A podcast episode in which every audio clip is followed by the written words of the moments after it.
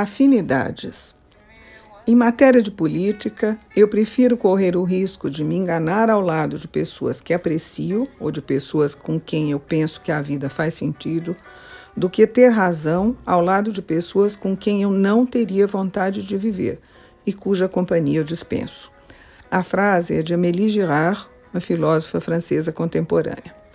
Essa afirmação põe em xeque uma de nossas certezas mais bem ancoradas, a de que eventuais verdades valem mais do que certos valores.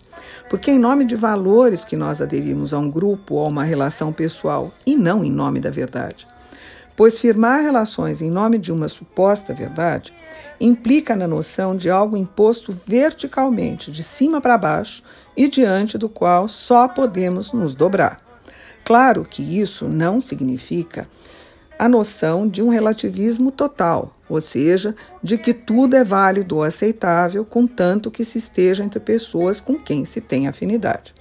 O que eu estou dizendo é que quando alguém se arroga o papel de detentor da verdade, aos demais não resta outro papel senão se submeter a essa verdade.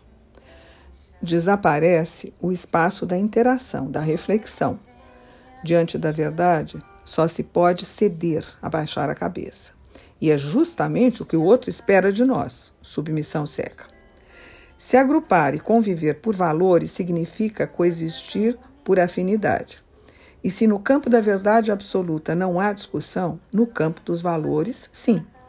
E quando nos posicionamos ao lado de gente como nós, com os mesmos valores, o risco de nos enganarmos é minimizado pela possibilidade do debate, da reflexão em comum. Dois exemplos. Primeiro, em religião. É possível aderir a um grupo religioso que pratica recorrentemente a pedofilia?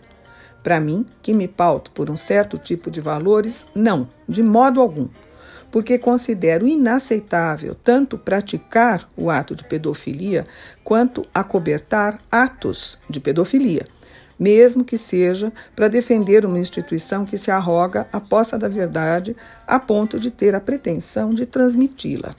Outro exemplo, em política. É possível aderir a um grupo político que pratica recorrentemente a corrupção?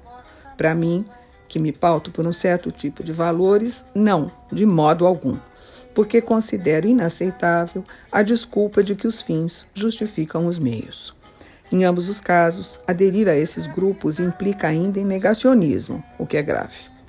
Quanto a mim, minha ética me impede de aderir a grupos desse tipo, porque não tenho a menor afinidade com gente que prefere o que Amélie Girard chamou de prazeres sórdidos da dominação, tanto num caso quanto no outro.